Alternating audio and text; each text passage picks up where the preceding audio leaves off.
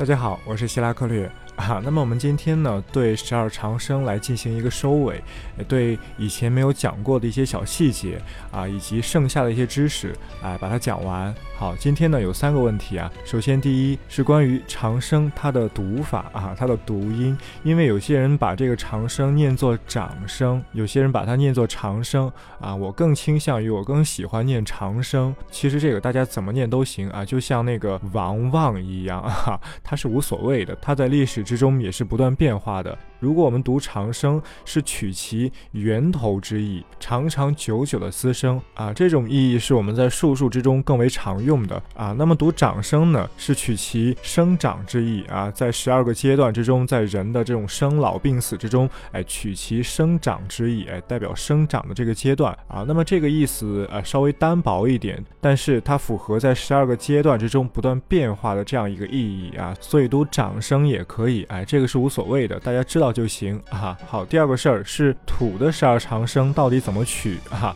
因为我们前两天讲了这个金木水火这四行的啊十二长生，但是唯独没有讲土，因为它是特例，它是奇葩，把它单拎出来了。那么我们今天呢，就来说一下这个土。我先给大家说两个词，一个叫做水土同啊，一个叫做火土同。啊，意思分别是土这个五行，它的十二长生和水的五行的十二长生是一模一样的，这是水土同；而另一个火土同呢，是指土这个五行的十二长生啊，和火这个五行的十二长生是一样的，一模一样啊。那土怎么能够既和水一样，又和火一样呢？那当然是不行的啊啊！这就牵扯到一个自唐宋以来的争论：土啊，到底和水相同，还是和火相同呢？其实这个争议也是没必要的。现在我告诉大家，如果我们考虑地支，就用水土同；或者呢，当我们使用那些非常非常重视地支的技术的时候，比如啊六壬或者六爻，使用这些技术的时候，使用水土同。而当我们考虑天干的时候，哎，我们用火土同，或者说当我们使用非常重视天干的技术的时候，比如像八字啊这些技术的时候，我们可以使用火土同。也就是说啊，水土同和火土同，它们是两个层面的事 啊，不是说谁对谁错，而是它们的适用范围不同啊。为什么会这样呢？那就和纳甲有关系了。这个具体去讲呢比较复杂，等以后啊我在语音上读《新世一传》的时候，哎，那个时候再给大家去仔细讲这个原因。当然呢，现在可以简单的提一下。是这样，它和纳甲有关，因为乾纳了甲人，坤纳了乙癸，但是人和鬼本该由离和坎来纳。在《经世易传》中就有说啊，乾坤乃阴阳之根本，坎离乃阴阳之性命。也就是说，乾坤为体，坎离为用。那么本该纳离坎的人鬼啊，他纳在了乾坤之中，而离和坎呢，最终纳了两个土的天干。离卦的五行是火，坎卦的五行是水，也就是说性质是火和水的两个金卦，最终纳了土啊。那在这里呢，土和水火就联系起来了，所以衍生了后来的水土同和火土同这两种说法。他们都没有问题，他们只是适用范围不同，而他们的适用范围怎么界定呢？就是根据离和坎，他们本该纳人和鬼当中的哪一个？因为人他是阳天干嘛，鬼是阴天干嘛，那阳天干就应该代表天干，阴天干就应该代表地支，所以他们的应用范围最终就像我说的，水土应用于地支，火土应用于天干啊。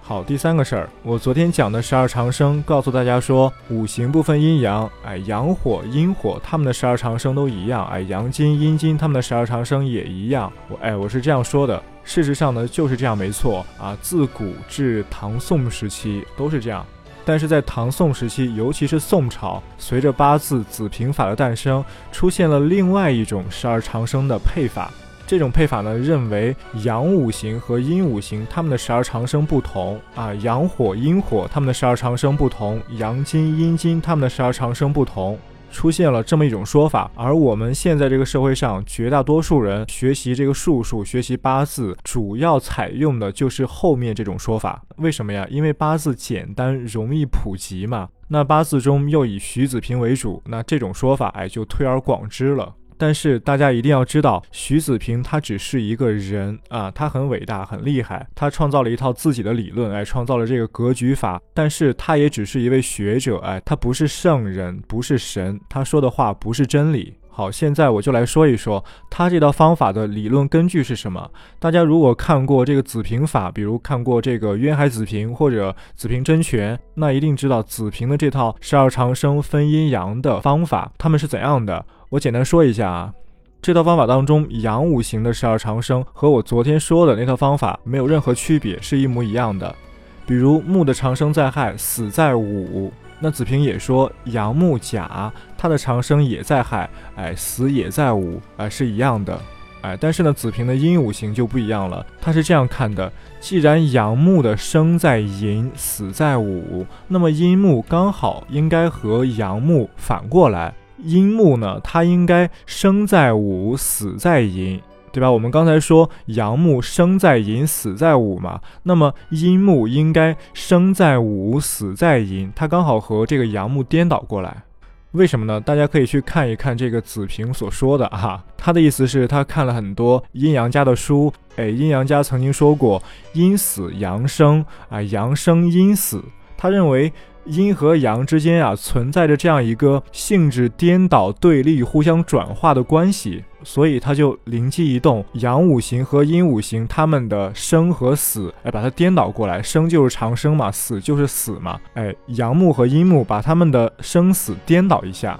十二长生中其他的呢，就按颠倒之后的那个顺序再去排列，哎，这就是子平的方法，阴经的长生就是阳经的死，阴经的死就是阳经的长生啊，就是这样。好，说完。了这个方法，我们来看一看他这种理论到底有没有道理。我个人认为是毫无道理。我认为子平在这方面上失心自用了，因为古人讲的这个十二长生是根据季节、气候的变化流转来进行规定的。那徐子平或者启发徐子平的人呢，他们没弄清这一点，于是呢就认为十二长生和阴生阳死、阳生阴死是有关的，然后再根据这个东西去修正啊，这是逐鹿求马。至少是舍本求末，而且呢，人家阴阳家说的阴生阳死，阳生阴死，指的是阴阳之间啊，两仪之间他们的一种互换。但是子平非得要把这个两仪之间的一种理论套到十二长生当中的长生和死之中去啊，这也是风牛马不相及。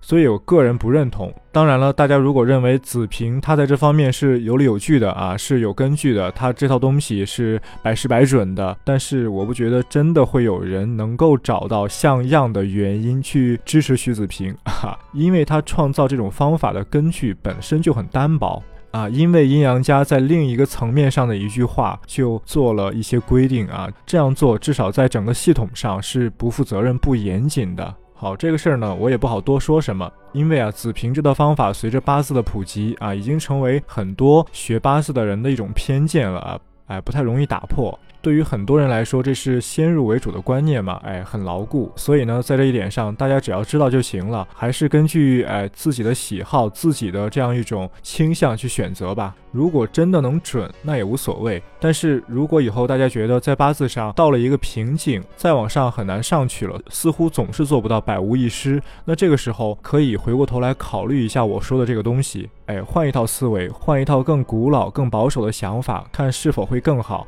好，就说到这儿，明天再见。